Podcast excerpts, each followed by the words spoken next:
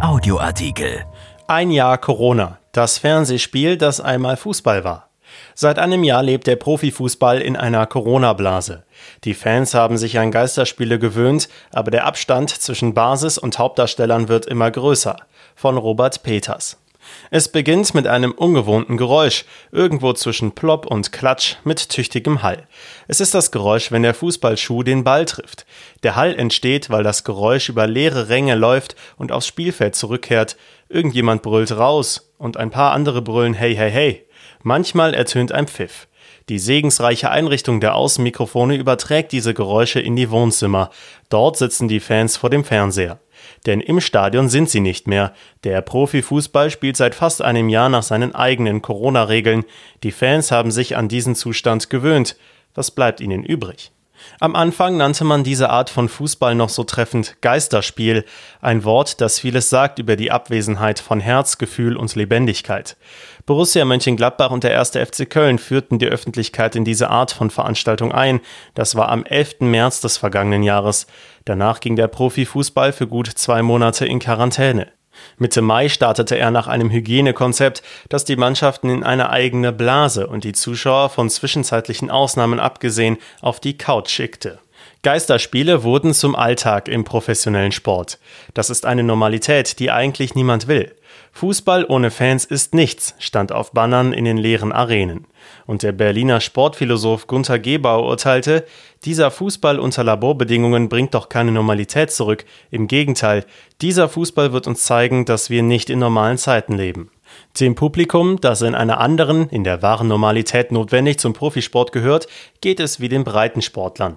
Es muss auf Abstand gehen. Im Stadion ist es nicht vorgesehen, Versammlungen vor den Stadien verbieten die Corona-Regeln.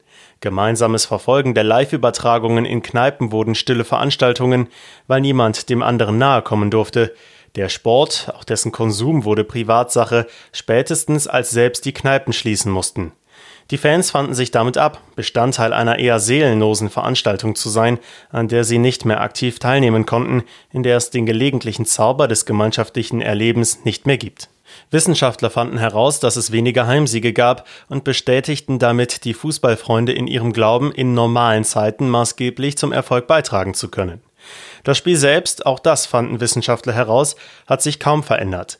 Es wird genauso viel gerannt, genauso viel gemeckert, gefault und getroffen und nach einer strengen Anlaufphase mit Kontakteinschränkungen beim Torjubel auch wieder geherzt und geküsst, wenn der Ball im Netz liegt. Der entscheidende Unterschied zu früher, zur Fußballwelt vor Corona, diese menschlichen Gesten finden auf einer Bühne statt, in einem Fernsehspiel, sie haben keine unmittelbare Nähe zum Publikum, sie erzeugen keine emotionale Bindung zu denen, die draußen vor den Fernsehern sitzen. Das Verhältnis zu den Berufssportlern in ihrer Abgeschiedenheit, ihrer Blase, in diesem Dokument der Abgehobenheit, kühlt ab. Die Corona-Regeln des Profifußballs wirken wie eine Trennung in die auf einer Insel der Privilegierten und jene, die das Fußballvolk bilden, das wahrscheinlich noch nie so sehr Kunde und Konsument ohne lebendige Bindung an den Lieblingssport war. Anfangs waren Hoffnungen mit den Geisterspielen verbunden, die übrigens inzwischen niemand mehr so nennt, weil sie zur Normalität geworden sind. Wirtschaftliche Hoffnungen vor allem. Wenn wir auch die Spiele nicht mehr haben, wird's ganz eng, sagte Borussia Dortmunds Geschäftsführer Hans-Joachim Watzke. Spiele ohne Zuschauer erwirtschaften zumindest TV-Gelder, ohne die es vermutlich die ersten Pleiten gegeben hätte. Eine andere Hoffnung war, weniger Emotionen bedeuten ein höheres Maß an Abgeklärtheit. Die Betrachtung werde nüchterner, der Trend zur Überhöhung und Hochjubelei werde zwangsläufig abnehmen, glaubten einige. Dem Geschäft könnte das gut tun. Dann nämlich, wenn es auf der Seite der Geschäftsinhaber, die die große Maschine Profisport betreiben, zu einer Form der Selbstbesinnung kommt, weil das Publikum distanziert sein muss. So mancher bemühte in den ersten Tagen hehre Werte wie Demut und Bescheidenheit. Der ehemalige Bundesliga-Trainer Winfried Schäfer erklärte, vielleicht kommt das Geschäft so wieder etwas auf den Boden. Das hat sich als verwegene Hoffnung herausgestellt. Der Mainzer Fußballmanager Christian Heidel sagte, sobald sich alles erholt hat, wird es wieder normal laufen und er meinte das sinnfreie Verprassen von Geld. Die Summen auf dem Transfermarkt sind zwar kleiner geworden, weil insgesamt nicht mehr so viel Geld unterwegs ist, aber in einem gesunden Verhältnis von Aufwand und Ertrag stehen diese Summen weiterhin nicht. Auch daran hat sich das Publikum längst gewöhnt. Der Wanderzirkus Profifußball erhält sich selbst am Leben in seiner eigenen Wirklichkeit, die Lichtjahre entfernt ist vom Alltag der Gesellschaft. Und auf dem Platz schallt wieder dieses ungewohnte Geräusch, irgendwo zwischen Plop und Klatsch. Manchmal brüllt ein Trainer raus, in diesem Fernsehspiel, das einmal Fußball war.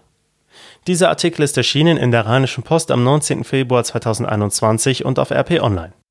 RP Audioartikel. Ein Angebot von RP Plus.